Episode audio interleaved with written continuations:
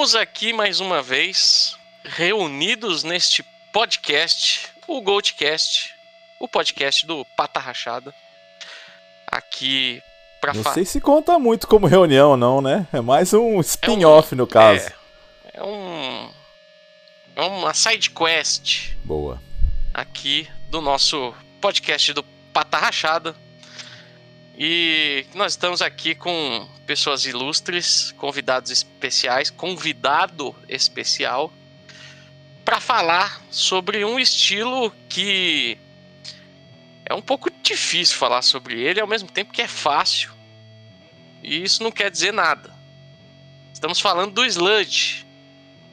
Né? E eu estou aqui é, com o nosso querido Alex, como você já deve ter ouvido, né, Alex? Olá. Muito bom dia, ou boa noite, boa tarde. Alguma outra coisa possível aí? que mais? Madrugada, talvez? Pode Manhã? Enfim. Hoje o Timbó tá apresentando, então eu vou falar pouquinho. Vim aqui só pra cumprir minha função social e dizer o que, que pode e o que, que não pode. Igual no episódio de ano novo, né? O que, que é metal e o que, que não é. Isso. Vamos lá. É, não, não, não fala isso não, que eu já fico traumatizado. Aí. E como você já deve ter ouvido, nosso convidado especialíssimo, ele que é guitarrista, é, também faz uns vocais, numa banda que é, já é parceira nossa aqui também, o Crass. Estamos falando do grande Luquinhas. Como é que você tá? E aí, e aí, meus consagration? Polar. Só na, Valeu. só na alegria aí? Felicidade, pô. É isso aí, felicidade. Felicidade que Mal pro, né? que pro metaleiro é tristeza. Exatamente, exatamente. Felicidade tem limite, né? Exatamente. É, pode ser. E a gente veio aqui pra falar então de sludge, né? Sludge que é um estilo Feliz. feliz, Depende. né? É Depende. feliz, fel- não feliz por ser necessariamente, triste, né? Isso. né? E, e que acaba meio sem querer sendo um dos estilos mais versáteis que a gente tem aí hoje de som, né? Que começou com uma, uma cara muito definida e acabou hoje tendo um milhão de ramificações, assim como todos os estilos de metal. E acabou virando uma grande maçaroca de, de músicas. Então, vai ser legal aí falar do Sludge, falar da onde vem, pra onde vai, as bandas aí que a gente gosta. Certo? Ô, Cara, eu tenho uma pergunta. fala. A gente falou num episódio anterior que tudo é prog. Ah, E assim, parando pra pensar, tudo é sludge é, também? e o, Sludge é, e o Sludge é prog, né? Então, tudo é prog, É, tudo é né? Sludge. Não é não. Eu acho que a gente vai Não é, chegar. não. A gente vai chegar Para aí. com isso aí, hein? Ô, vou falar um negócio aqui que é. Solta a vinheta!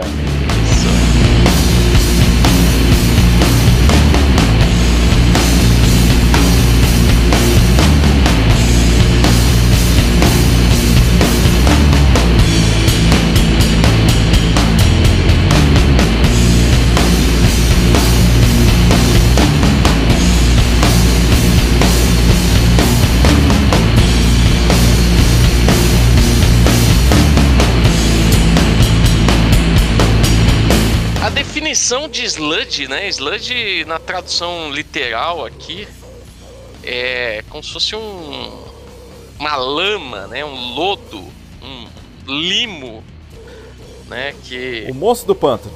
Exato, que é, no seu termo né, original, mas que pro estilo musical acaba sendo. acaba fazendo também muito sentido, né? É, porque a grosso modo se caracteriza um som pesado e com um tempo baixo, né? Assim, com uma dinâmica bem lenta, né? Pelo menos isso na origem. Cara, na real é tipo a mistura do Doom Metal com o Hardcore, né? Na minha concepção, é a mistura dos dois. Ou é, então, o, pri- é, o, é o primo sujão do Doom, tá ligado? ou então é o primo metal do grunge também. Mais né? ou Cê- menos. Existem porque são contemporâneos, vamos dizer assim.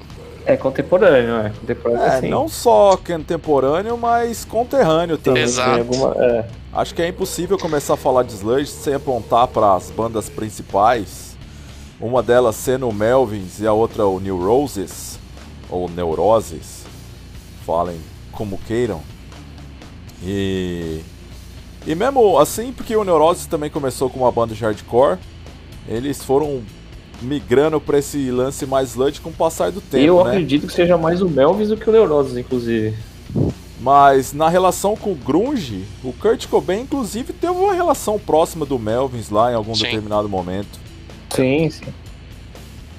É, eles citam muito é, o um, um EP né, do, do Melvins como primeiro lançamento puro de sludge, né, que é o Six Songs, né, que foi lançado no finalzinho ali dos anos 80, né, já ali próximo, né, ali perto, eh, pouco antes de lançar o Bullhead, né, que é o disco de 91, que aí já é um full length também, já bem puxado pro sludge, né? E aí a gente vê, né?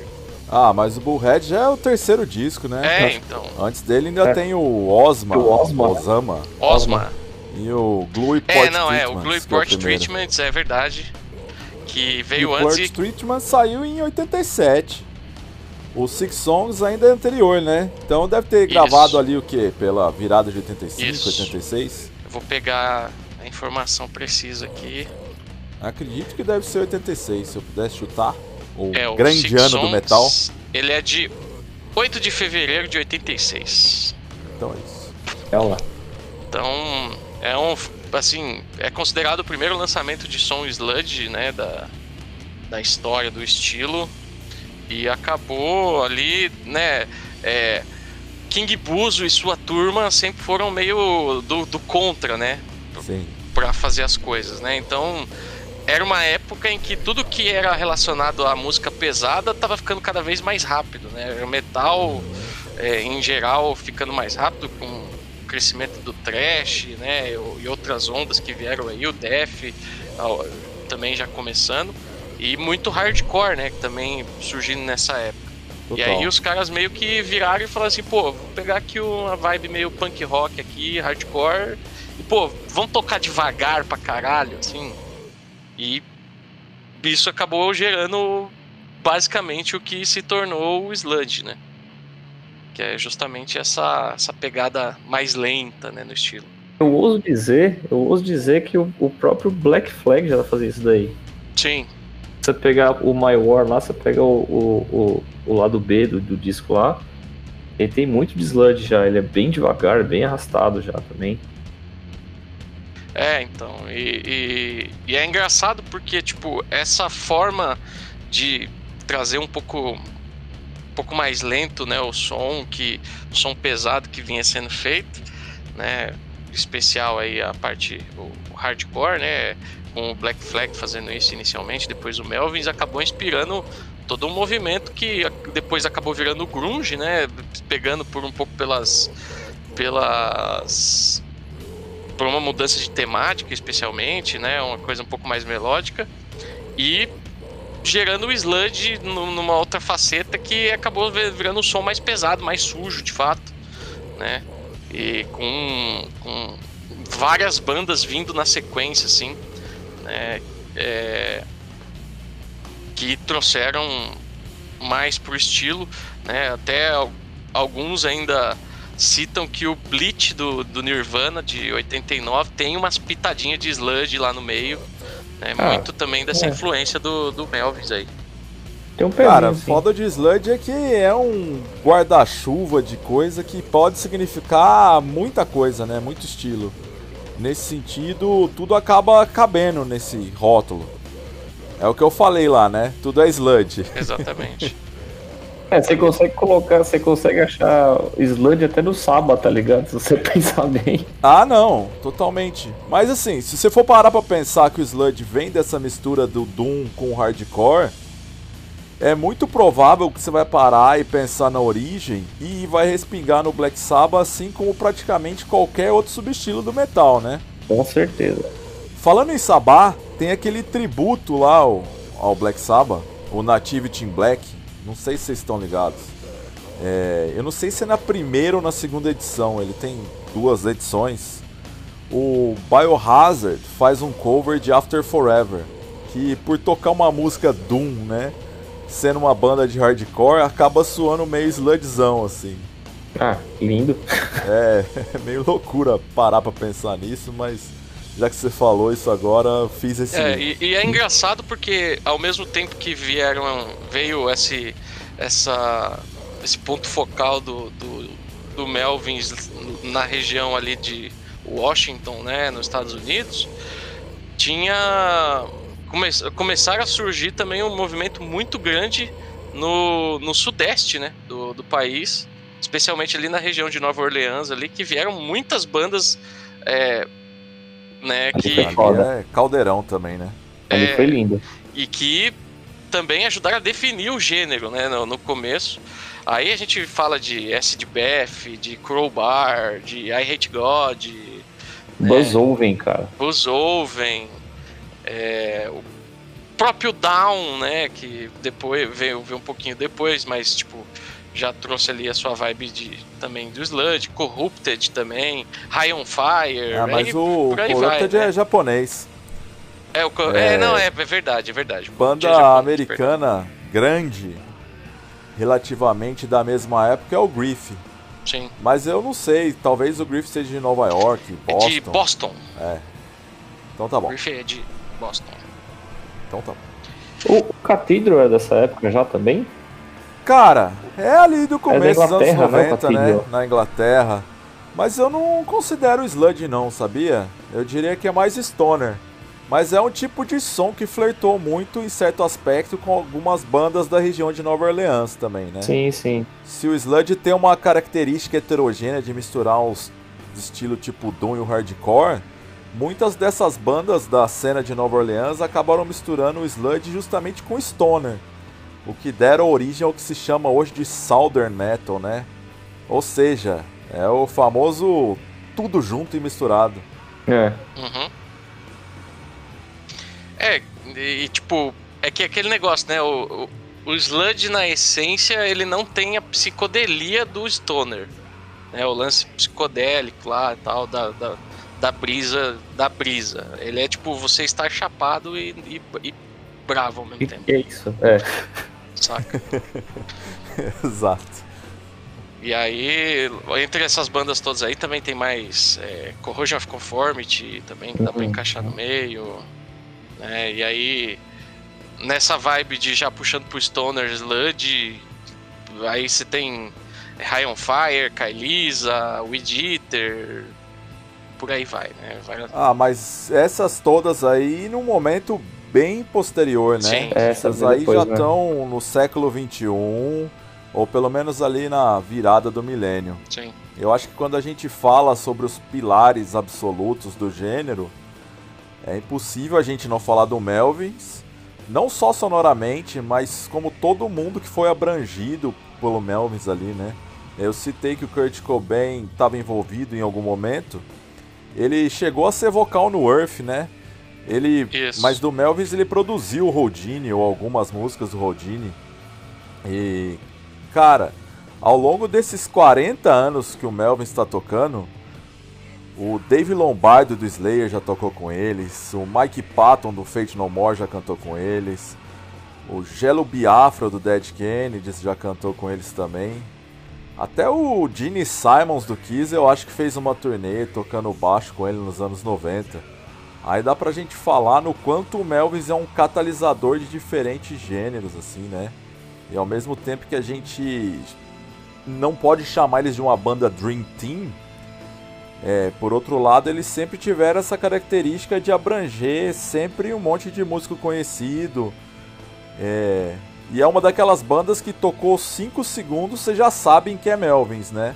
Eles têm uma identidade musical muito Sim. própria. É, não só musical, como visual também, né? É, total. É, é, é impossível você olhar o cabelo do, do, do, King Buzo e você falar e você não saber quem Sim. é, tá ligado? Sim. Tipo. E, e as estileiras maluca e tal, né? As ideias doidas, porque é, é, é, é isso, é uma banda que gosta de é, ser diferentasse, ser do contra. Assim. Total. Então, tem, tem uma turnê deles que eu acho sensacional, que é do disco Senile Animal, que eles juntam, eles, mes eles misturam o Melvins com uma outra banda chamada Big Business, que é uma banda que é só baixo e bateria. E aí eles fizeram um disco que é com duas bateras, né? O, o, ba o baixista do, do Big Business e o King Blues na guitarra.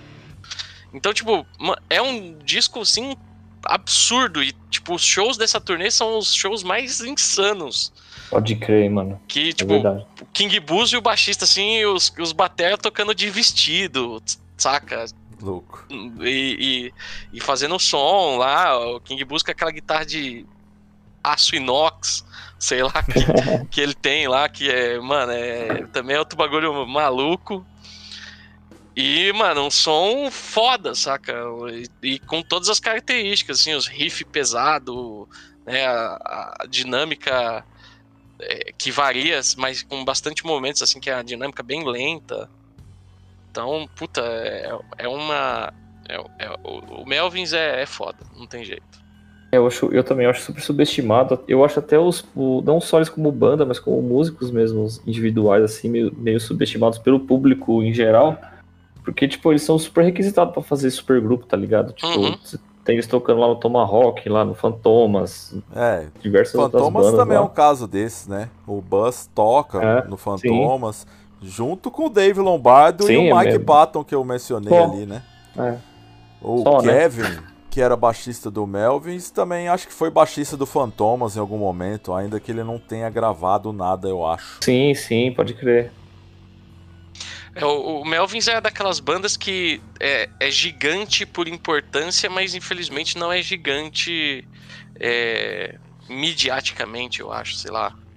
Em reconhecimento. É, sem dúvida. Eu, eu, eu ia é. falar que seria banda, uma das bandas mais importantes dos anos 90, assim, sem dúvida. Sem, acho que sem o Melvis ali, muita banda ali ia soar diferente. Cara, pode ser. Mas é que os anos 90 também eles foram muito importantes para muitos outros subgêneros, né? O Doom não surgiu, mas se popularizou por ali. O próprio Death Metal se consolidou também no início dos anos 90. Toda a segunda onda do Black Metal também já é anos 90. O New Metal no anos 90. É, é verdade. Pior que é, né? É, então. É verdade, não deixa de ser. Com essa derrocada que a gente tem do power metal, do heavy tradicional, do thrash, do hard rock ou hair metal, como chamavam na época, né? Surgiram outros estilos que foram mais marginalizados porque era mais de nicho, né? Essa questão do heavy tradicional, o próprio thrash metal, se for parar para pensar no tamanho das bandas, como Metallica, Megadeth, enfim, todas elas eram muito populares. Todas elas tentavam atingir o estrelato independente do gênero, né? Muitas delas atingiram, outras não. Mas o lance é que o grunge tomou esse holofote que o metal e o hard rock tinham no final dos 80 e no começo dos anos 90 o metal deixou de ser mainstream, né? Enquanto o metal continuou trilhando o seu caminho, mas foi um negócio muito mais de nicho. Uhum. E aí, nesse sentido, as bandas não necessariamente tentavam atingir o show business como as bandas dos anos 80 tentavam, né? Isso vale para qualquer estilo. Existe essa tendência de a gente falar que o black metal sempre foi underground e tal, mas você vai ler o livro do Celtic Frost, eles eram somente mais uma banda, assim, tentando alcançar esse status de rockstar, né? Não se tornou, aí virou cult, o gênero acabou por, sei lá, caminhar por outro rumo.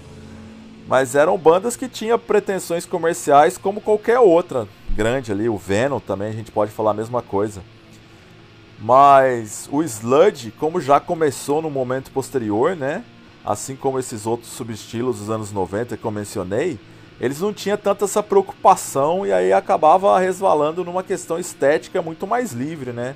muito mais desprendida desses Total. cacuetes total. da e música aí comercial. quando E aí, tipo, vem o lance de. de. Lógico, hoje a gente tem esse costume de. Tudo para tudo a gente quer definir, né? Qual que é o estilo ou o que, que é. Mas veio essa ramificação maluca de estilos a partir daí, né? Que tudo passou a ser, sei lá, o Def passou depois a ter o Tech Def, o Prog Def, o sei lá o que Def. E aí o Sludge é a mesma coisa, né? Tipo, é, o pessoal já fala que ah, o rolê todo de Nova Orleans lá, né? É, I Hate God, Crowbar, por aí já, é, já não é mais Sludge, é Sludge Core, tá ligado? O de Sludgecore do, do, do Hate God ali também já, né? É, então. Então. Sludgecore não seria pleonasmo nesse caso? Se a gente Eu fala que acho tem uma também, origem cara. justamente no hardcore, Eu acho um pouco também. ou que converge pra ele. É, então. É, é- é- eu, eu também acho que sim, né? Mas é. Eu acho que. Pelo menos o que eu vejo de algumas definições de Sludgecore é que é, é um pouquinho mais hardcore do que o normal, tá ligado? Hum. É mais. É, é, tipo, é mais hardcore do que o normal. Tipo, se você pegasse o Melvins e deixasse um pouco mais hardcore, aí você ia achar, tipo, um, um, um I Hate God ali, ou um, um, Pode crer. um, um crowbar, crowbar, sabe? é. Pode ser, é. Então, eu acho que acabou. A, é, a partir daí vira uma loucura, né? O estilo. Sim, pode crer. É, e ne- nessa época eu acho que também já, já umas poucas bandas, mas já tinha alguém misturando com Stoner ali. Eu acho que nessa época já tinha o Sleep, não tinha? Era 90 já. Cara, não eu não sei exatamente de qual É. ano que é o Sleep, mas era contemporâneo ali, sim. Ali já tinha, já, já tinha um pezinho no, no, no Stoner ali também, né? Antes mesmo do, dessas bandas é, começarem a fazer isso com mais, com mais força, né? Tinha, se não me engano, tinha o Sleep já, que era com o Mike Pike lá também, né? Com o Al Cisneros também, que também é outro. Cara, É, foda. o primeiro, o primeiro disco do Sleep é 91. 91, então. Pô, é até mais antigo do que eu achei que fosse. É, ali já tinha um pouquinho da, da do, sei lá, o que eu posso dizer o que, Da droga. de brisa É, de Stoner ali, né? Totalmente. com certeza, com certeza. E aí, tipo, ao mesmo tempo que teve essa, essa ramificação pra Sludgecore, aí a gente também caminhou pra um outro lado que virou Sludge Metal, né? Também pleonasmo. Que aí vem uma das bandas que talvez seja mais importantes Sim. do estilo, que é o New Roses. Ah, sim, a minha, minha cancelada favorita. Ah, o Neurosis não se deu ao luxo de ser cancelado porque os outros caras foram muito rápidos, né? Em tomar a dianteira na hora Mandaram de preservar bem. o legado. Mandaram bem, é. O King Buzo também, né? Ele é Com sempre certeza. mencionado na lista dos cancelados, Sim, total. mas eu nem sei qual o motivo que faz com que as pessoas odeiem ele. É, Sempre que o assunto é pessoa desprezível na cena musical, o nome dele tá lá no meio. Até hoje eu não sei o motivo e, pra falar real, nem quero saber também, né? E eu acho que ele gosta de, de, de ser esse, essa pessoa que as pessoas não gostam, tá ligado? Faz parte do rolê, saca? Dele, É provável. saca? Porque a banda É. é, isso, né? A banda A é, provocação, é né? uma. É, é, é, é, é, é o, é o negócio de ser do contra, saca? Então, tipo, faz todo sentido. Sim. Pode crer, pode crer. Mas assim, voltando, voltando ao, ao Neurose, assim, que o, o que, o que sempre tem uma discussão aqui que eu queria perguntar o que vocês acham. É onde, onde eles, eles firmaram ali o, o Sludge? Seria no, no Ground, o Soul at Zero ou no Enemy of the Sun? O que, que vocês acham? Putz. Eu acho que é no Enemy of the Sun. Se bem que. De certa forma é foda, né? É, é difícil, velho. Cara, é difícil. A discografia deles é muito uniforme quando você vai encarar tudo, né? Porque você enxerga muito bem essa evolução. Se você ouve o Souls at Zero, muitos dos elementos do Pain of Mind já estão nele, né? Da mesma forma que também estão nos últimos discos, tipo o Fires, Fires Within Fires Sim. e tal. Neurosis é uma dessas bandas que se se for analisar do passado até o presente, ela segue muito essa linha evolutiva mesmo, né? E você ouvindo cada disco na ordem, você percebe a forma orgânica como isso foi se desenvolvendo. Mas eu acho que o Animal The Sun é o primeiro que você é capaz de compreender. É o marco, né? É outra coisa, né? É um marco. Você, você ainda que você entende que eles vieram do hardcore, mas que já é uma outra coisa, né? Um troço novo. O Soul Z Zero você pode até dizer que é um avant-garde hardcore, sei lá. Boa, boa. Mas o Enemy of the Sun talvez, pra mim, seja o primeiro disco que apresenta algo totalmente novo, né? E a gente tem que falar disso posteriormente também, que é como o Sludge talvez tenha sido o gênero que mais pavimentou o que hoje em dia a gente chama de post-metal, né? E eu acho que o New Roses foi a banda que também encabeçou isso. Mas sem dúvida. Da mesma forma como eles encabeçaram sem o próprio dúvida. Sludge.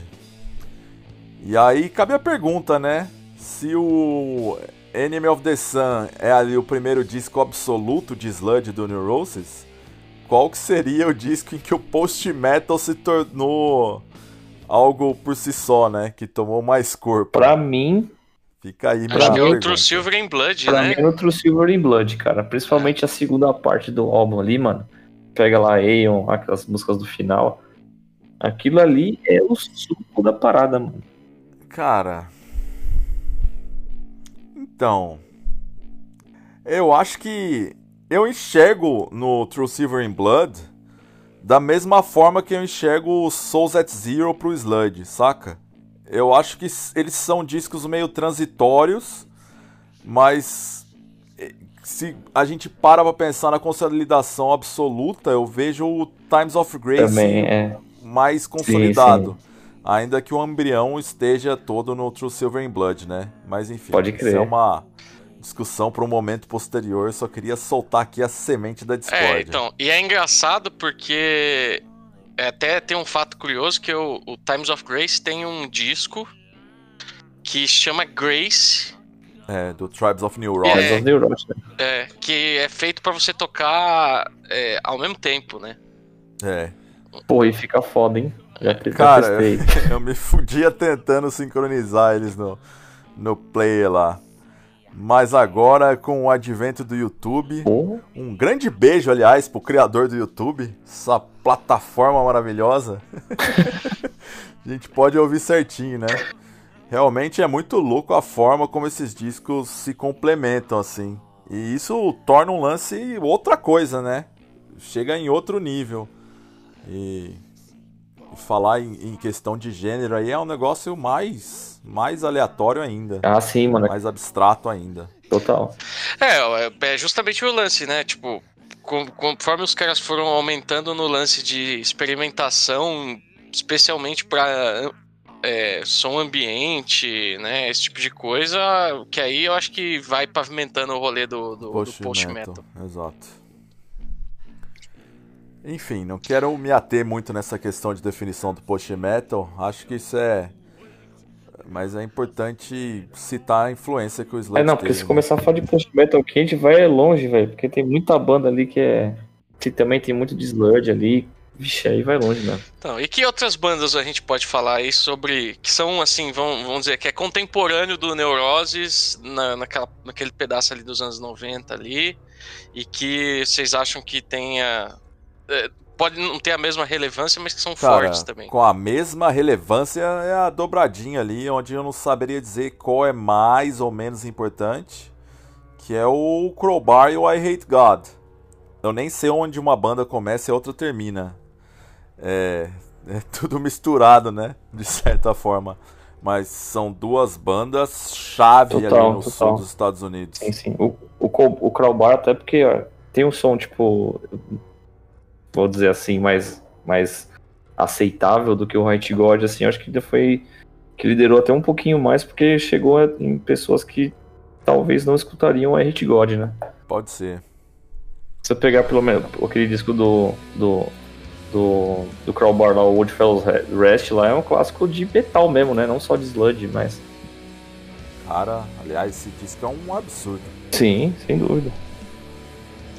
E ao mesmo tempo, né, essa onda do sul dos Estados Unidos, na Califórnia, o Corrosion of Conformity lançava, acho que, os melhores discos, né, deles, né, também. Carolina do Norte. Deliverance, né, o, o Wise Blood. Mas eu acho que já é outra pegada, viu, Timbó? É uma banda que sempre caminhou paralelamente misturando hardcore e metal, mas no começo eles eram muito mais crossover do que essa pegada mais hardcore que você vai ouvir no Crowbar, no próprio I Hate God, né? Eles têm uma pegada muito mais trash ali no começo. Enquanto num segundo momento eles vão para um lado do stoner que essas bandas também não exploram tanto assim. Tá, o Sleep vai ter e tal. Eu acho que a banda que mais dialoga com isso talvez seja o Down, né? Nessa pegada stoner ali no sul. Mas eu acho que o Corrosion of Conformity é uma banda que eu tenho certa dificuldade em rotular como sludge. Mas essa aí eu gostaria de, sei lá, ouvir a opinião de vocês também, porque eu sei que tem gente que, que rotula. Pô, é, é que aí eu acho que já começa a ser um pouco do, do sludge que vai passar a ser é, meio que a definição do estilo depois, saca? Sim. Tipo, eu lembro até que quando a gente tava conversando da pauta, aí você virou e falou assim, né? O Alex falou assim: a gente tem que separar em duas partes, né? Uma só para falar de Melvins, I Hate God e, e Neuroses e, e outra que é para falar de todo o resto. Porque, porque são os dois momentos, Sim. eu acho, para você falar do estilo. Então, tipo, eu acho que o, o Corroja, apesar dele ser contemporâneo dos, dos anteriores, ele já começa a, a, ter um pouco da, da vibe do que passaria a ser o estilo, tá ligado? Cara, o Corrosion é até mais antigo, na real. O primeiro deles é do começo dos anos 80. Eles são contemporâneos do trash. É, não, é que, é que essa fase dos anos 90 que é a fase ah, mais sludge, né? Vamos dizer assim. É. Sim. Do blind sim. pra frente ali. Tá ligado? Que tem tipo Volt, on a, Volt with a Bullet lá, que tem aquele riffzão. Tipo, que lá, mano, é, é, é bem sludge, né? É bem, assim, rifão. Cara, o Deliverance, por outro lado, né? Eu acho que é o, um disco quase californiano. Apesar do Corrosion of Conformity ser de Halley. É, é um disco praiano deles. Eu não sei se é porque Albatroz é uma ave que me remete à praia, mas eu sempre imagino um tiozinho mexicano fumando um banza beira-mar assim e... Grande disco, aliás. É, e tem um negócio que eu esqueci de comentar, que eu acho que é até legal a gente falar sobre isso. Que é, a gente tá aqui, é, é, dois guitarristas e um baixista, né? O Alex é hum. baixista, ah, eu arranhador, e o Lucas de guitarrista. O sludge é um estilo que tem. que é um estilo para quem gosta de riff, Sim. tá ligado? Riff gordo. É um estilo de. É, é, é, um estilo de riffão. Por quê? Tipo, é, tudo bem, é, o Alex já falou que já foge um pouquinho do estilo, mas tipo, por exemplo, Clean My Wounds do, do Deliverance pra mim é um dos riffs mais legal que tem de se tocar, por exemplo, tá ligado? Então, tipo, e, e o Sludge em si tem muitas músicas que tem, tipo, riff legal, saca?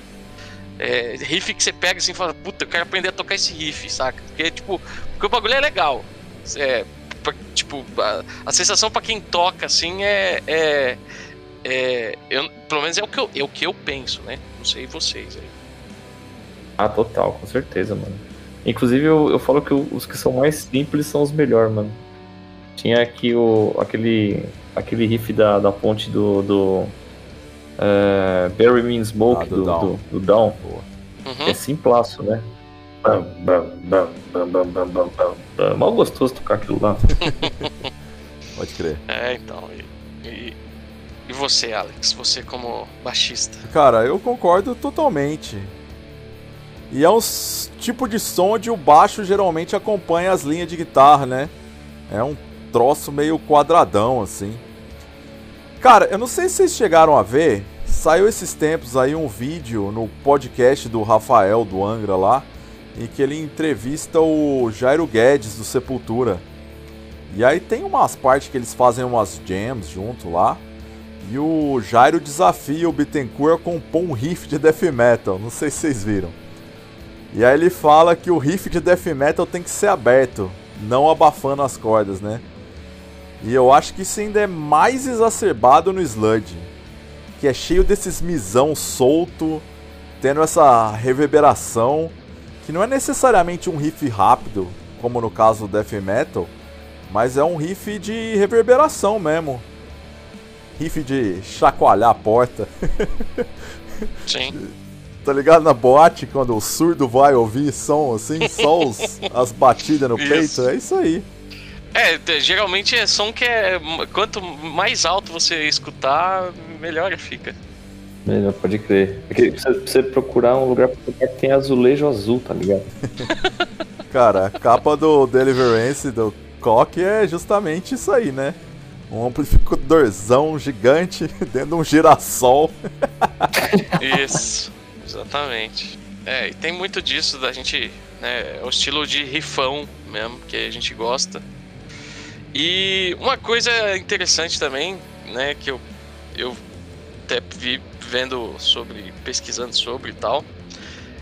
Tipo, eu- e é um negócio que muito tem a ver também com a ramificação ali, tipo, enquanto o Doom Metal caminhou para um lado, o Sludge caminhou para o outro, vamos dizer assim, né, a partir ali do, do- de um possível ponto comum é as, as temáticas, né?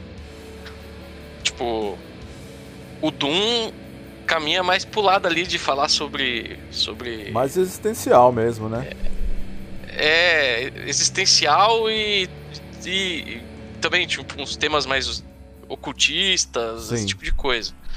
O Sludge é tipo assim, é, é- na maioria é bagulho de é, como é que fala?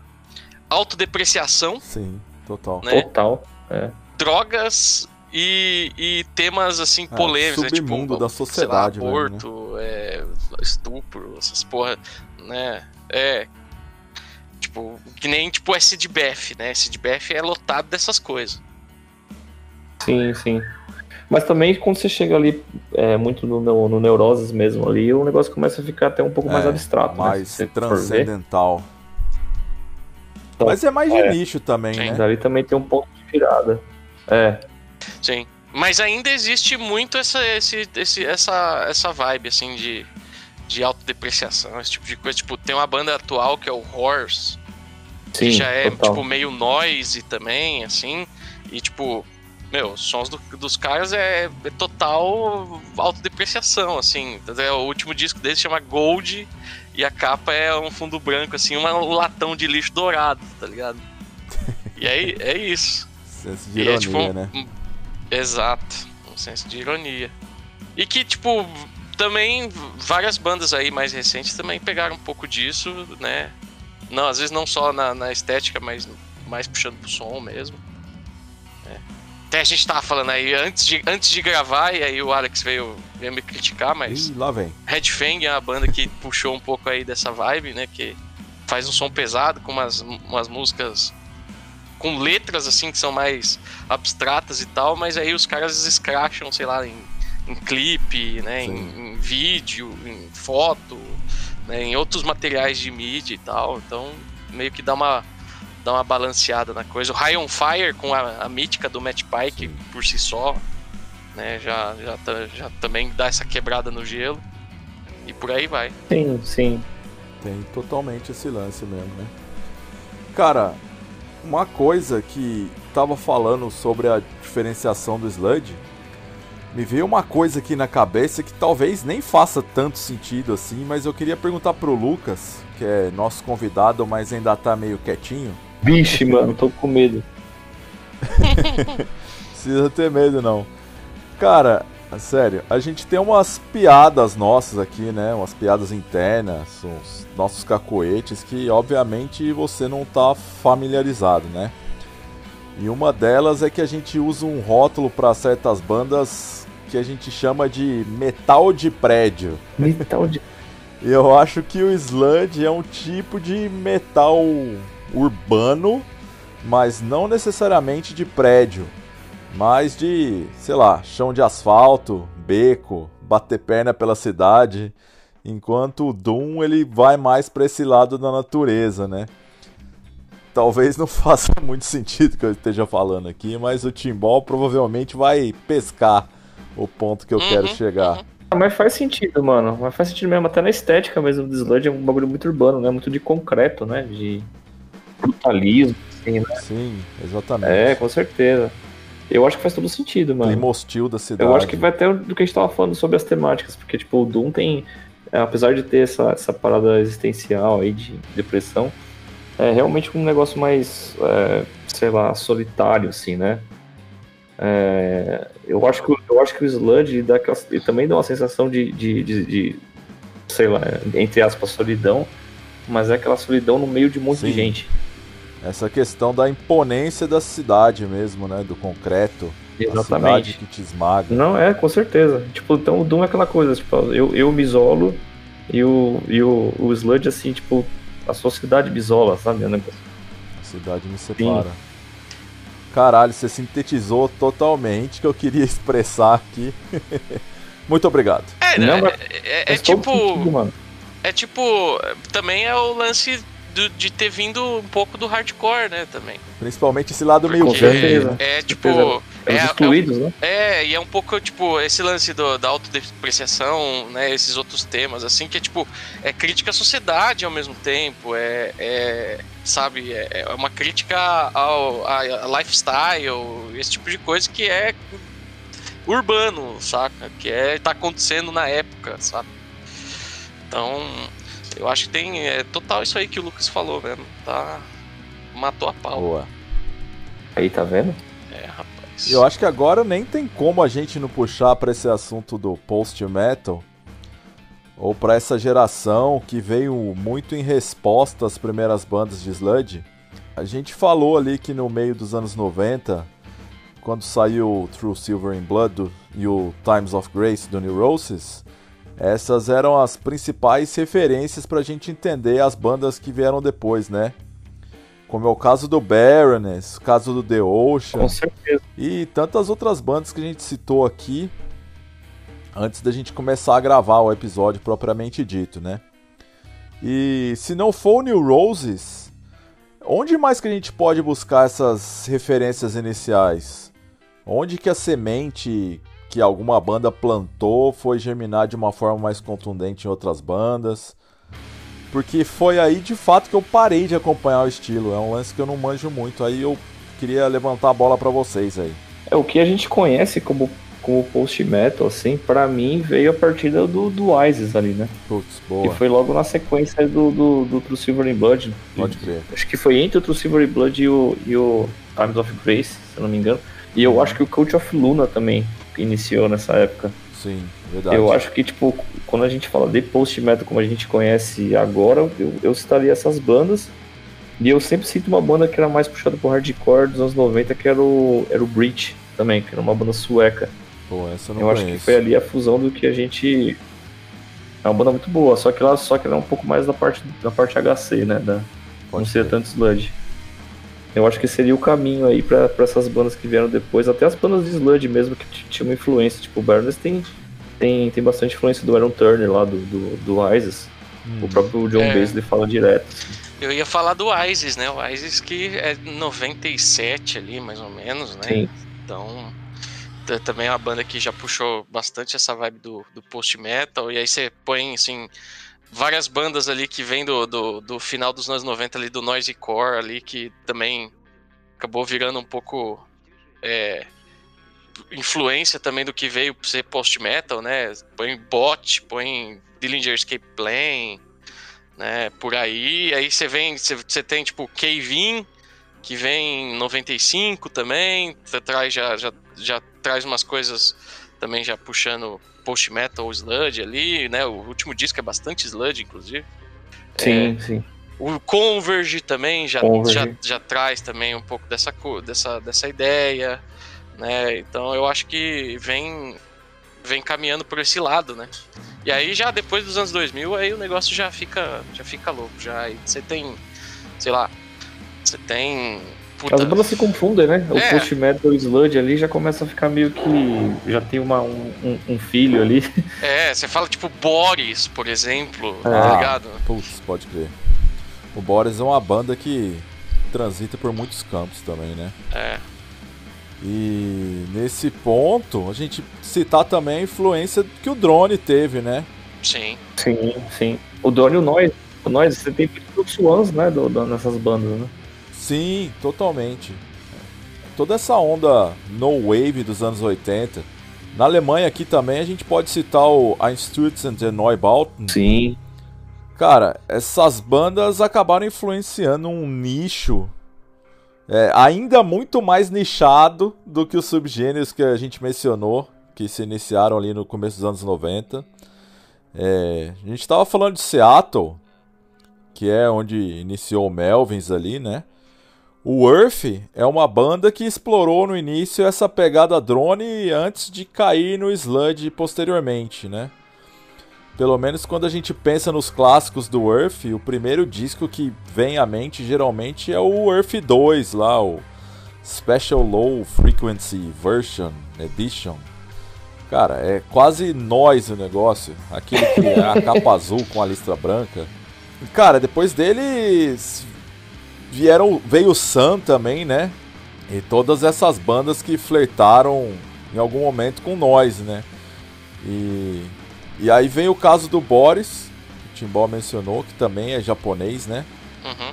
E, cara, a própria tradição japonesa, das bandas japonesas, em geral, elas têm uma tradição muito maior nesse experimentalismo, que vai para um lado mais harsh noise, e a forma como isso se manifestou, tanto no hardcore quanto no metal, acabou moldando muito mais o que a gente compreende hoje como a cena japonesa, né?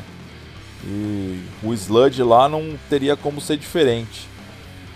E tirando o Neurosis, que pra mim é a banda acima do bem e do mal, a minha banda favorita de Sludge é justamente de lá, que é o Corrupted. E, e ali é tudo mais misturado ainda, né? É tudo muito difícil de definir onde começa o Sludge, onde termina o Hardcore, onde que transita o Doom, onde tem influência de, de noise onde que vira stoner até, ou post metal. Porque tem muitas dessas influências todas juntas, misturadas. É uma grande panela que hoje em dia a gente tenta rotular de uma maneira mais distinta, né? Mas se eu vou parar para pensar, até 15, 20 anos atrás, as pessoas simplesmente falavam isso aí é Doom Metal. mas não é o Doom Metal Candlemas, é o Doom Metal outro Doom, né? É. E aí algum Pode perguntava, crer, qual outro Doom? Doom My Dying Bride? Não, aquele mais barulhento, tipo I Hate God. Cara, hoje em dia ninguém consegue conceber que Candlemas, My Dying Bride e I Hate God são abarcados no mesmo subestilo do metal, né? Mas antigamente, na falta de termo melhor, era tudo Doom. Nossa, Pode crer. E no- nos anos 2000 ali o bagulho misturou de, de vez, né? Acho que é, quando chegou lá o Kylessa, lá o, o Mastodon, primeiro, o primeiro disco do Mastodon era o caos, né? Aquilo lá. É. Não, e assim, é, é legal ver também, né, que do mesmo jeito aí que tem esse, esse lance que o Alex falou, também rolou aquele momento em que, tipo, come- é, misturou com um monte de estilo e misturou com prog também. E lá vem. Sim. E aí, tipo, passou a existir uma. O, o sludge passou a ser uma definição pro prog que não é virtuoso, tá ligado? pro prog que é, tipo. É, saca? Tipo, Cara, pior que faz exemplo, sentido o- o que você tá O falando. prog preguiça. É, não, porque, tipo assim. É. Porque você fala assim, ah, beleza. Se você for ver na. na na- se você for prestar atenção na técnica e tudo mais, você pode falar, ah, Mastodon tem lá seu, sua vir- virtuosidade, né? Especial lá o Brent Hinds e tal, os caras, Sim. né? O, o, o Batera lá, o Brandela, que toca pra caralho e tal, mas ainda assim não tem aquela vibe é, prog Dream Theater, Heiken e, e coisa, Symphony X e coisas do tipo, saca? Sim. Então. Você Então, a galera passa eu- a chamar isso de sludge, saca? Passou a chamar isso de sludge. Hum. Não é prog preguiça, era o prog dos caras legais. Isso. E aí, tipo, vem um monte de banda que aí no final a gente hoje fica falando que é, tudo é prog, mas aí é, meio, é tudo sludge. E por isso que eu reitero que tudo é prog e tudo é sludge. Porque no final se tornou uma grande mistureba. E aí, tipo, você pega. Tudo é. É, final do. começo dos anos 2000, é meio que o sludge atravessa o oceano e aí, tipo, a Europa começa cada um fazer ali um pouco do seu jeito e começa, tipo, virar mexendo bastante com post metal, igual o Alex falou. E aí você vai vendo assim diferentes facetas do negócio, tipo, Cult of Luna vem da Suécia, o Amenra vem da Bélgica, o Year of the Low Light vem da França. Aí você tem o, tipo, depois volta para os Estados Unidos, aí você tem tipo Russian Circle, você tem Death Heaven, e aí o negócio. Alcest, aí vai começando a ficar uma coisa maluca. É, assim. mas aí já é. Já existem muitas outras. Oathbreaker, tá ligado? É, porque é, grande foi, parte já. dessa que você falou aí tem influência de showgaze também. Enfim. É, então, mas aí, tipo, mas tudo vai se misturando, né? É, vai começando a ficar. É, acho que depois de 2004 ali, o bagulho começa a ficar mais nebuloso, né? começa a ficar estranho, assim. É... Sabe o que é paradoxal?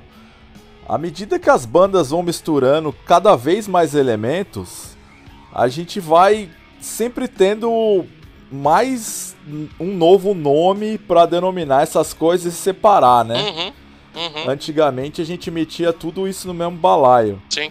E eu acho que quanto mais a música avança, menos quem está categorizando elas entende as nuances, justamente por tentar rotular de uma maneira muito específica, né? Eu acho que no futuro a tendência é que os gêneros sejam o nome das bandas. Ah, hoje eu vou ouvir aqui uma banda de litrão metal. Boa, excelente, inclusive. Inclusive, já que você puxou essa, essa deixa, queria que vocês falassem de bandas de sludge brasileiras. Uhum. O Litrão é um ótimo exemplo aí. É é o, o Ego Morte deles lá eu acho um puta álbum, mano. Eu acho a coisa mais linda. Mas eu, eu não sei se vocês vão concordar comigo e vão chamar de sludge também, mas eu gosto muito do Jupiterian, né? Ah, pra mim é sludge também. Sim. Eu, eu acho que o Jupiterian, assim, tipo, pro sludge no Brasil, assim, é a banda que eu vejo, assim, como, como que puxa a galera, assim. Sem dúvidas para mim são as referências. Então, quando eu penso em Sludge, a primeira banda que vem na minha cabeça é o Noala. Eu nem sei se eles estão nativa ainda. Boa pergunta. É outro caso de banda que começou tocando hardcore, né? Eles chamavam Intifada no começo. Sim. E aí depois mudou não só o nome, mas o estilo de som também. Mas tem também essa questão com o Doom, né? O guitarrista deles, o Marcos Felinto, ele tocou muitos anos com o Absquefides. Eu ia falar do e... Absquefides, inclusive. É, mas o Absquefides é mais funeral doom, né? Mais black metal e tal. Ah, mas tem um, tem um pé ali, né? Tem um pé. Mas tem muito essa questão urbana em determinados discos também, né? Na fase prédio. Na fase prédio. mas falando do Marcos Felinto, é, ele também foi um cara que foi para esse lado do noise, né, da música experimental. Ele chegou a ter projeto solo também, mais de um, na verdade. Ele tocou com Afro Hooligans lá, fazendo noise. Enfim, eu acho que ele é um cara importante. E eu não sei se de fato ele chegou a ter alguma banda junto com o Vaca do Jupiterian, que tenha de fato gravado alguma coisa. Mas eles convergiam por esse meio, né? E nesse sentido, o Jupiter e o Noala têm uma ligação. Outra banda de São Paulo que também transita nesse mesmo meio é o Basalt. Puto, o Basalt é lindo, hein? Eu acho que é outra banda. É. E eu não sei se, se é de São Paulo também. Outra banda que dialoga muito musicalmente com o Jupiterian, que é o Saturn Dust. Não é do mesmo ciclo de pessoas, eu acho, mas sonoramente dialoga muito com Jupiterian. E, além do litrão que a gente já falou, outro que me vem à mente para completar. Eu até, até falei em outro episódio aqui, Litrão é uma banda que eu acho maravilhosa, mas eu não consigo achar sentido no nome deles pro tipo de som que eles tocam. Enfim, a outra que segue essa mesma risca é o Projeto Trator. Projeto Trator, esse é um nome excelente. Porra, uma banda foda também. Ah, eu lembrei do. Eu lembrei do Los Suffers também, cara. Pô, essa eu não Puta conheço. banda. Puta banda. Se não me engano, eles são, eles são de São José dos Campos, cara, velho. Olha. Sonzão, velho. Sonzão. Recomendo, hein? E cara, eu tô falando dessas bandas que eu julgo que foram as maiores em algum determinado período, né? E obviamente existiram outras bandas menores que já acabaram também, né? Tinha uma banda que chamava The Crone, ou Crone, é, não sei exatamente, K-R-O-N-I, que era do Ale do Jupiterian junto com o Renato do Vazio.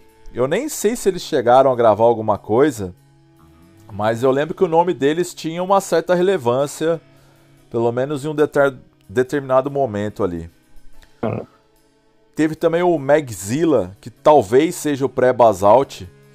E Tinha alguns caras do Basalt que também tocam agora com o Dor, que é outra banda que segue mais ou menos o mesmo estilo. Mas enfim, eu não sei como anda muito a cena hoje em dia, mas grande parte dessas bandas que eu falei tem pelo menos uns 10 anos.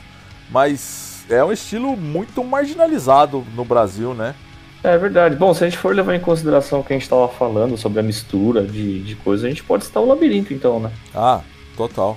Também é uma puta banda. Mais puxando pro E post tem- metal nesse caso, né? Isso.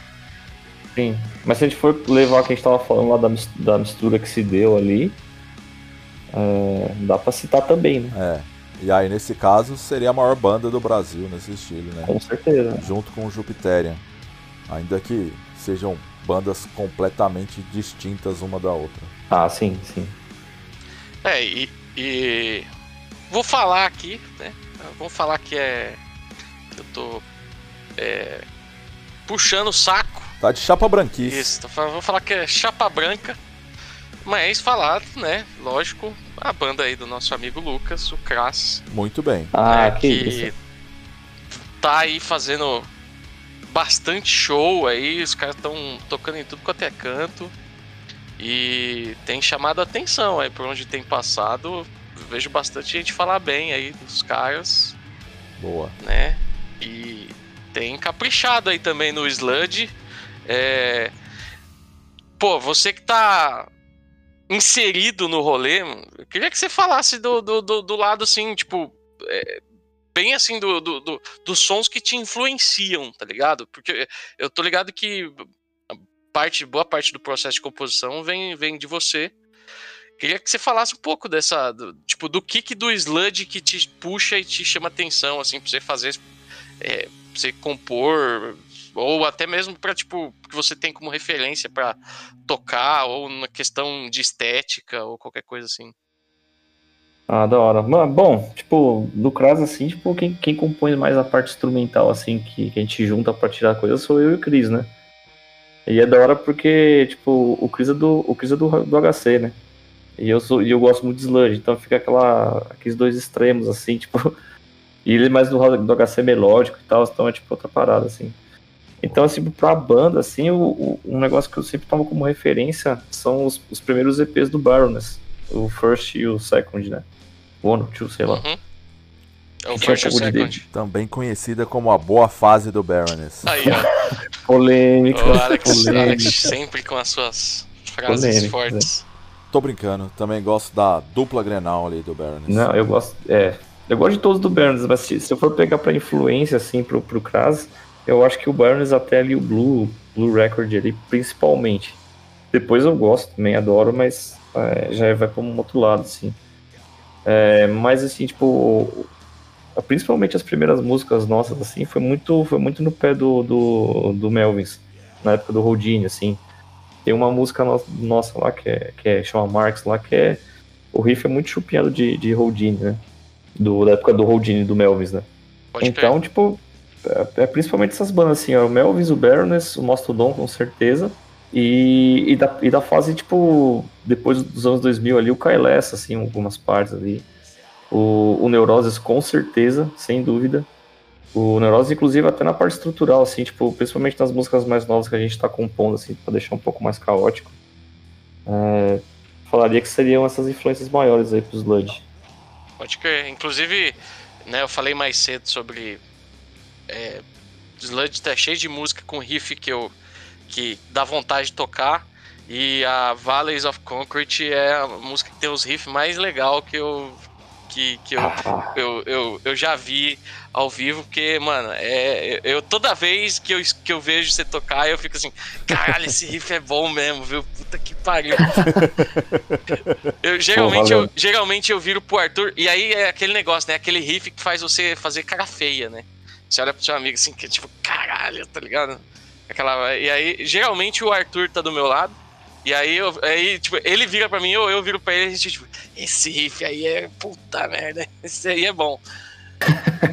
é, isso, Pô, e, mano, e, e, dá essa, essa vibe, então é, é, legal aí esse trampo que vocês estão fazendo.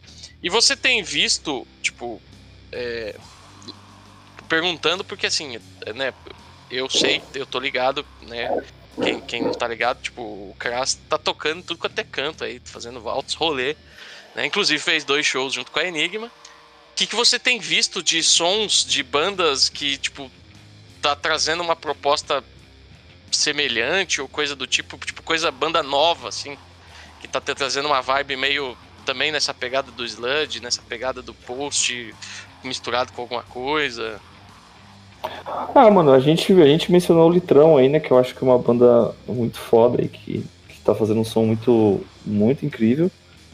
É, teve aquelas bandas de quando a gente tocou lá no, no, no, Stoner Sessions, lá na Paulista, mano, que, que é o Gueto. O Gueto diz do Hit for Bomb também, que eu acho que, que, que umas bandas que me surpreenderam pra caramba ali, que estão tirando um som muito, muito bom, cheio de fãs que eu achei da hora, porque eu tenho até um pouco de inveja, porque eu, para controlar fãs, eu sou uma negação, tá ligado? quando, quando, eu vejo alguém usando fãs de, decentemente, mano, eu fico com uma inveja da, da porra, assim. Pode crer. E, e, uma, e uma banda que, tá, que tava em hiato aí, que, eu, que tá, tá voltando, que eu vi um show agora, cara, que, que é a Obscurecer. Com, que tem dois membros do Labirinto, tá? o Ariquinho e o André. E, cara, essa banda aí vai puxar a fila, viu? Certeza. Boa. Isso aí. Que é sempre bom também a gente saber, né, as bandas novas aí, as bandas que estão surgindo, além das, das jamais consagradas, né? Até porque para você aí de casa, que você tá escutando, você de casa, ou você seja lá de onde você estiver, é, pô, vai assistir os shows, vai, vai, cola nos rolês, troca ideia com as bandas, consuma merch, seja apoiador aí da, da sua cena, porque realmente é importante demais. Com certeza. Então, é... voltando aqui pro nosso, pro nosso mundo do Sludge, é... queria que vocês falassem aí das bandas favoritas de vocês aí, e o que faz elas serem as favoritas de vocês. Pode ser das recentes, das antigas, do que for aí. Acho que é um bom jeito da gente. vocês fazerem a propaganda das bandas que vocês gostam. Cara, pra mim, a, a, as duas bandas mais importantes para mim de Sludge, é, que a gente mencionou mesmo, foi o Melvins. Eu falo que o, o Houdini, eu acho que é um, dos discos da minha vida. É, e, o, e o Neuroses, cara. Eu acho que o, sem Neuroses não teria nem metade das bandas que, que são as minhas favoritas agora. Então é, é com certeza o Melvis Neuroses, sem dúvida. E você, Alex? Cara, eu já falei as minhas, mas sem dizer os motivos. Mas para mim o Neuroses disparado a primeira. Foi a banda que mudou a minha vida. Eu vou ser eternamente muito grato por ter tido a chance de ver eles ao vivo antes de ter rolado tudo que rolou, né? Porque quem não viu, não vê mais. Ou pelo menos não vê mais da forma como foi. Porque foi uma das primeiras bandas que eu comecei a gostar quando eu ainda era muito novo, né? Foi ali por 97, 98. Tinha uma loja de disco lá na minha cidade, em Poços de Caldas. Essa loja de CD lá, a YouTube. E eu lembro que chegou o CD do Ozzy Fest 96 lá com uma capa holográfica. Que o Ozzy abria as mãos, assim, levantava o braço. E eu, criança, vi aquilo lá, fiquei maluco, né? Eu comprei o CD achando que era do Ozzy. Eu gostava de Black Sabbath, gostava de Ozzy e tal. Aí eu falei, ah, vou levar. E, cara, quando eu ouvi a Locust Star tocando, aquilo destruiu a minha vida. Assim. é, depois um amigo meu comprou o VHS desse show. E aí, vendo os caras ao vivo, o Noah dando cabeçada no teclado, o microfone falhando, aquele vocal de monstro quando o Dave começa a, cantar com uma camisa com a Kalishnikov. Eu pensei, caralho, que coisa doentia. E nesse troço eu conheci tanto o Neurosis quanto o Slayer, né? Que são duas das minhas bandas, das minhas dez bandas favoritas da vida, né? E a outra eu acho que é o Corrupted do Japão. Eu acho uma das bandas mais singulares do mundo nesse sentido. Uma banda japonesa, escreve letras em inglês, mas tem os títulos em espanhol. Parece o suco do Chaves. Eu acho que o Corrupt deve ser a banda mais pesada do mundo. Eu não conheço nenhuma distorção tão filha da puta, tão cheia de peso e ao mesmo tempo que não caia no groove. Eu tenho problema com coisa muito groovada assim. Apesar de eu reconhecer o peso absurdo que algumas bandas, tipo Pantera, tem, tinha, né, no caso, o Corrupted é tão pesado quanto, ou até mais pesado, mas sem os breakdowns, é, sendo triste, arrastado, até tortuoso em certo aspecto. O, I Hate God é outra banda de cabeceira. Eu acho que você vai ver muita influência do I Hate God caindo sobre o Pantera, que já tem um lado muito mais puxado pro groove do que qualquer outra banda que eu mencionei anteriormente aí. Mas para mim seria essa a santíssima trindade do Sludge. Ainda que o Corrupted não seja nada em relação à proporção histórica, se comparado ao Neurosis, ou a Hate God, ou mesmo o Crowbar, muito menos o Melvins, né? Mas em gosto pessoal, essa seria a minha sataníssima Boa. trindade. Muito bom, muito bom. Eu vou puxar um pouco o, algumas coisas mais recentes.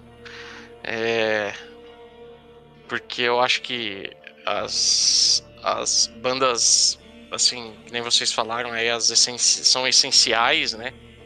Então, eu acho que quem, quem, gosta, quem gosta de escutar coisas recentes do estilo, eu acho que fatalmente em algum momento tem que escutar essas, essas bandas originais, vamos dizer assim. Então, eu vou falar de, eu vou falar do The Ocean, que a gente é, citou aí já mais cedo, que eu acho que faz um, bastante assim é, essa é uma banda que muda muito, né, conforme o tempo vai passando. Os primeiros discos assim já tem bem essa vibe mais sludge, mais pesada, né? Depois acaba indo para uma vertente um pouco mais prog, post metal, né? E que passa até a tratar de outros temas. Mas se pegar o Fluxion e o Aeolian são dois discos assim bastante sludge, são bastante pesados e são muito bons, né? É, é, quase que uma outra banda, né? O Lucas que gosta também bastante do The Ocean aí pode até falar também. Pode crer, pode crer. O jeito que o Aeolian começa é sludge puro, né? É, e tem uma das minhas músicas favoritas, que é aquela Isla del Sol. Sim. Que é maravilhosa. E depois, depois desses discos, aí a banda muda bastante, né? Então. É, é legal ver a, a evolução. Não necessariamente porque vai ficando melhor, mas porque a banda vai mudando bastante. E hoje é, é uma banda muito bem, muito consistente, e aí você enxerga elementos de bastante coisa, assim, do que veio, sei lá, de neuroses, que veio de, de outros estilos e, e se juntou ali. Então, quem não conhece The Ocean, é, também às vezes conhecido como The Ocean Collective, né? Começou com, justamente com a ideia de ser um coletivo, né, de, de músicos. A banda mudava muito de formação de tempos em tempos. Hoje já tem uma formação um pouquinho mais é, é, Estabelecida. Isso, estabelecida. Então é mais. É, é, é, um, é um, uma banda aí atual aí que tá, faz, faz bastante coisa legal. O Alex que já teve a oportunidade de ver o The Ocean ao vivo, né? Duas vezes. Aí, ó. É, e cara, foi uma banda que eu conheci ao vivo, né? Eu não conhecia o The Ocean. Eu sabia que eles existiam porque você falava muito. no Uhum. auge da pandemia, os caras foram gravar um show pro streaming daqueles on demand que tinha que pagar pra ver e tal. E aí foi gravado aqui na minha cidade. Isso. E eu conheci o cara que tava na equipe de filmagem lá e vi eles ao vivo a primeira vez, somente eu na plateia. Ou seja, nem era uma plateia, né? Tava todo mundo trabalhando e eu no meio. E o The Ocean é um desses casos de banda que se eu fosse, sei lá, eu adoro ver ao vivo, mas que se eu fosse ouvir, porque quando eu ouço em casa não me desagrada, mas também não me chama tanta atenção. Eu respeito, gosto por memória afetiva, mas é o tipo de som que se eu fosse conhecer a partir dos discos de estúdio seria muito moderno pro meu gosto Pode crer. em geral. Eu acho que das bandas mais contemporâneas, uma que eu gosto de verdade, ou pelo menos gostava, né? Porque eu não conheço nada dos trabalhos recentes dessa banda, mas que eu ouvi muito quando saiu o primeiro EP e o primeiro disco foi o Pelican. Porra. Quando saiu o Australase, eu ouvi até furar o, o disco. E é uma das bandas que é referência nesse tipo de som contemporâneo e que eu particularmente adoro. né? O, o- um dos últimos discos, que é o Nighttime Stories, que é de 2019, é maravilhoso. Eu não ouvi esse. É maravilhoso. Eles continuam na mesma pegada ainda? Instrumental, Sim, repetitivão e tal? Sim. Tá, preciso ouvir. Se for na mesma pegada, eu vou gostar. Cara, e é, é aquele tipo de banda que naquele tempo a gente não sabia como rotular também, né? É, perguntava o que, que é isso? É drone? É Doom? Não sabia. Falava que era Doom só pra constar. Mas acho que hoje em dia o termo post-metal me parece cair como uma luva, Sim. né? Total, com certeza. Sim. É verdade, eu, pelas bandas contemporâneas, eu criminosamente esqueci de mencionar o Amenra, uma das minhas Putz. favoritas também. Nossa, caralho. Esqueci É. total. Porra. É. Eu tenho a tatuagem dessa banda e esqueci de mencionar o Amenra. Cara, é né? que o Amen é um troço tão take it for granted que até esqueci de citar. Mas é, certamente. É. Das contemporâneas é a principal. E que é uma das bandas que vai. Daqui a, daqui pouco. Acho que daqui a um tempo vai ter esse negócio, né? Que o Alex falou de. ah, Daqui a pouco os estilos vão ser definidos pelas bandas, assim. Então ele vai, vai, vai existir umas bandas tipo a Menra, tá ligado? Pode crer, mas sem dúvida. Vai puxar uma fila aí grande, inclusive. Cara, mas a questão é fazer ao vivo o que o Amenra faz, né? O Amenra tem um approach muito cinematográfico. É Uhum. meio difícil tentar descrever isso. Mas mesmo quando você ouve os discos, você tem uma coesão narrativa da primeira até a última música que eu acho que muitas bandas de sludge não se preocupam tanto de ter uma fluência assim. É, e eu acho que isso já vem de uma influência mais post-metal, ainda que acho que sonoramente o Amenra não seja tão moderno assim. Eu acho que o post-metal que eles fazem puxa por uma veia mais experimental do que a gente falou ali, de ter essa influência de Swans e tal. E não é o mesmo tipo de post-metal que o Baroness, ou sei lá, até que o próprio Worth faz hoje em dia, né? Uhum. Ainda que seja uma banda contemporânea nesse sentido, eu acho que o Amenra tem uma abordagem mais clássica. Não, sei lá, não sei se faz muito sentido isso que eu tô falando, mas Faz, faz sim. Ela, ela é até mais simples do que as outras bandas. Ela é simples e complexa ao mesmo tempo. É uma banda bem. exato. Mas a complexidade deles é, é justamente essa simplicidade, né? É tipo quando a gente fala de Ramones. Faz um beabá, mas de uma forma que muito própria, particular deles de fazer. Só eles conseguem fazer É. daquele jeito. E é nisso onde vive a genialidade dos caras, né? Você tem uma confluência não só do Amenra, mas de todas as bandas do Church of Ra, que mistura essa questão artística como um todo.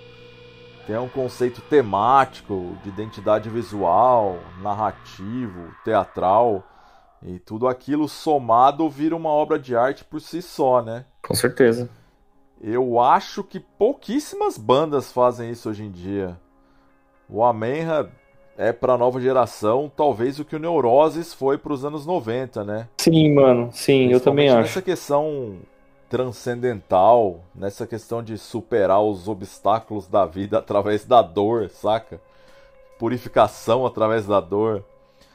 E eu acho que isso começou com o New Roses e exacerbou com a Amenra de uma forma muito mais absurda, assim. Você vê o show do Amenra, porra, os caras no palco é, é, é, doído, né? É, é doído, né? Sofrido. Exato. E é um negócio que é, é incrível como consegue é, fazer com que as pessoas parem e prestem atenção no que está acontecendo, saca? É, tipo... então. Quando eu digo essa questão cinematográfica, é justamente isso aí, né? Essa questão imersiva da coisa, sim, né? Sim, sim, sim. É, então, eu tava até falando com, com o Hércules, que é o baixista do, do Krasno, a gente tava conversando sobre o Amenra, e eu falei um negócio pra ele que é que assim, tipo, é da hora, é da hora quando você faz, tipo, a plateia fazer barulho e tal, fazer roda. Agora quando você consegue fazer a plateia fazer silêncio absoluto. É, silêncio é foda. Absoluto. Absoluto. Sem ninguém nem, nem sussurrar, é porque o bagulho ficou é. louco, assim, sabe? E tipo, eu, eu acho que uma. Eu, eu, acho que foi o, o único show, os únicos shows que eu vi alguém fazer isso com a plateia, nem que for no momento do show, foi o Amenra e o Nick Cave, tá ligado? Nenhuma outra banda que eu vi que conseguiu é, deixar a plateia desse nível de, de, imersão, de prestar atenção no que tá acontecendo, assim, sabe? Sim. É, isso, tanto é, é, eu nunca tinha visto, né, isso aí que o Lucas falou, de tipo, terminava as músicas do Amenra aqui no show aqui em São Paulo, entre a música e outra, silêncio com total, saca? No, no lugar. Isso acontecendo no Brasil é, é. raridade, né? Impressionante, é. Impressionante. Era assim, silêncio total, saca?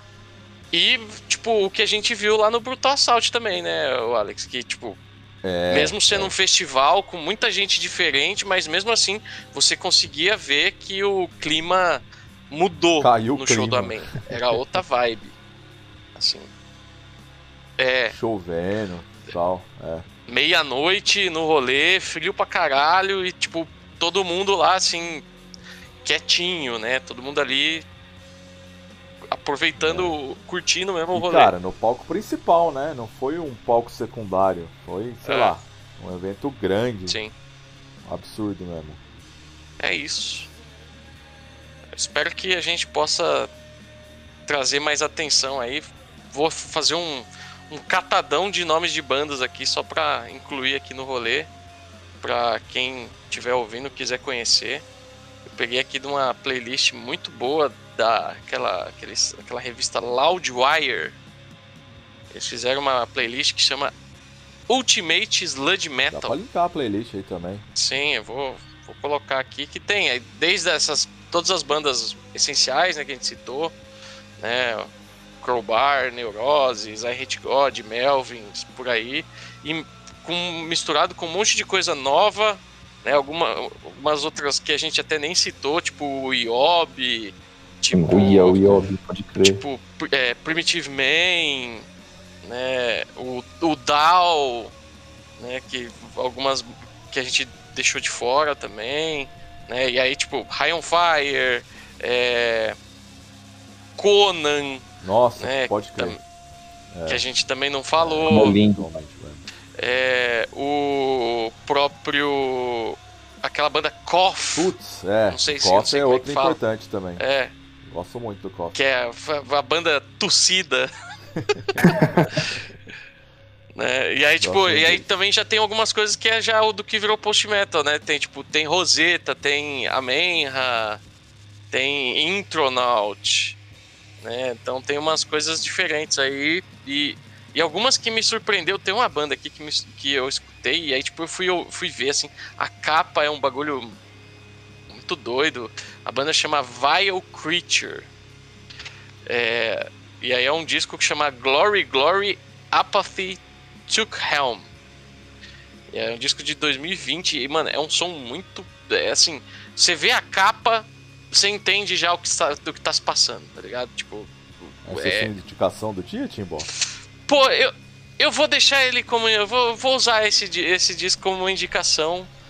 Mas eu, eu quero incluir mais uma junto. Claro. Que talvez vai ser o meu disco de 2022. Por enquanto é o meu disco de 2022. Boa. Que é o. É, e aí eu vou arrumar a briga. Expectativas no alto, hein? Lá vem. Por enquanto é um disco de uma banda de, de post-hardcore chamada Brutus. Até tu, Brutus. É o disco chamado Unison Life, que saiu tem duas semaninhas aí. Que, cara, eu adorei esse disco. Talvez ele tá rivalizando com o novo do Psychonaut, que, que tem uma música que tem a vocalista do Brutus, inclusive também tem o, o Colin do Amenha. Mas mas o, o Brutus me pegou um pouco porque eu tô nessa fase meio querendo puxar um pezinho no hardcore. Então, eu gostei pra caralho desse disco e fica como a minha indicação aí pro, pro rolê. Então, já que a gente começou as indicações, Muito Alex, bem. faz a sua indicação aí pra galera. Cara, eu vou indicar duas, né? Uma que é Chavão, todo mundo conhece, mas pouca gente parou de fato pra ouvir, que é a cena do Sludge, né? Como a gente falou antes, são bandas que todos sabem que existem, reconhecem a grandeza, mas nunca parou para prestar atenção. É, uma das recentes internacionais que puxa para esse lado mais do post metal é o Interarma, o disco Sky Burial. É uma banda que eu também conheci ao vivo e que provavelmente se eu tivesse ouvido em casa primeiro teria deixado passar batido. Mas ao vivo eles ainda têm um quê de black metal, que sei lá, talvez o Doe também tem em certo aspecto. Dialoga muito também com o Tombs, né? Que é outra banda que mistura sludge, black metal, post metal também. E cara, é... a minha segunda indicação do dia, como posteriormente a gente levantou a banda para as bandas nacionais, eu quero indicar uma banda nacional recente, né? Eles lançaram um disco esse ano. É uma banda chamada Anticlã. Um vocal feminino. Cara, eu achei muito foda. E é bom manter o olho nessa banda porque definitivamente tem futuro, assim. E principalmente por ser um primeiro lançamento, eu achei excelente, assim, grande qualidade. O disco se chama Under Wetical. Eu não sei se é a pronúncia correta. Se fosse alemão seria Vetico. é, ele tem um subtítulo também, Hymns for Beneath the Veil. Enfim, duas pedidas com duas abordagens completamente diferentes, mas ainda assim acobertadas pelo grande guarda-chuvas que é o termo sludge. Inclusive o Interarma aí que você citou, tem um dos covers mais fodas que eu já escutei nos últimos tempos, que é o cover de Southern Man do, do Neil Young.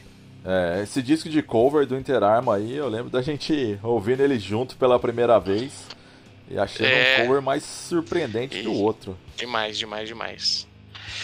E você, Lucas? Sua indica... Suas indicações e depois eu vou pedir a música para finalizar o rolê. Fui pego de calças curtas.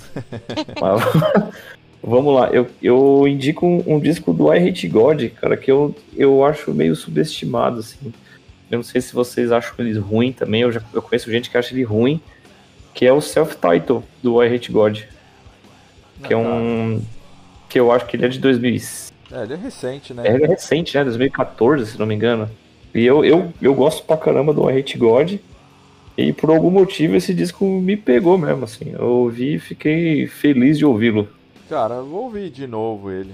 Ouvi quando saiu, achei ok, mas nunca tive vontade de reouvir ele depois. Então, eu acho que. Eu acho que como a gente tava com.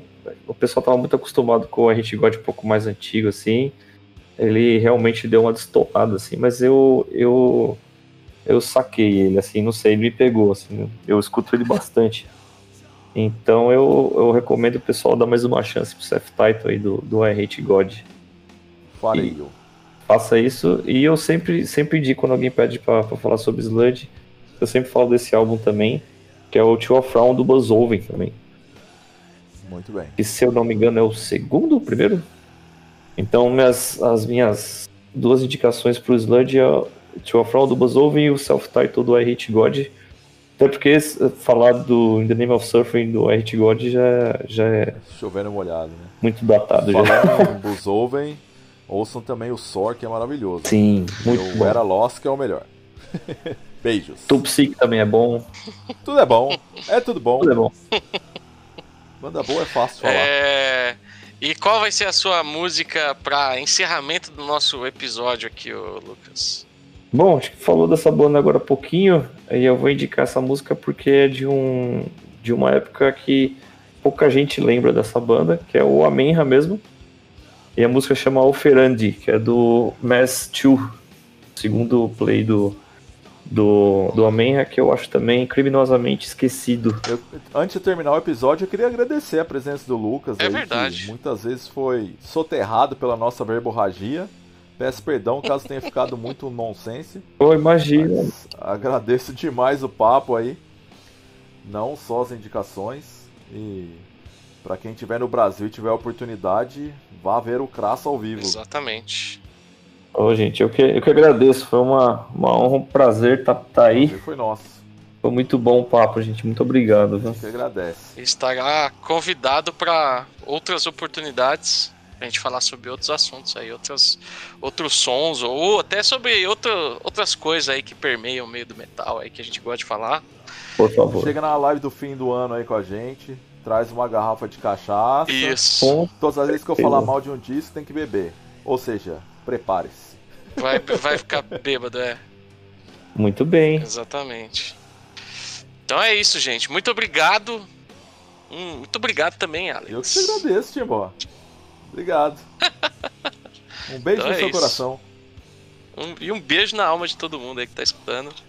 Sigam Correto. as redes sociais aí do, do Goldcast. Sigam aí a- a- o Kras nas redes sociais. Né? Kras Official, com dois Fs. No Instagram.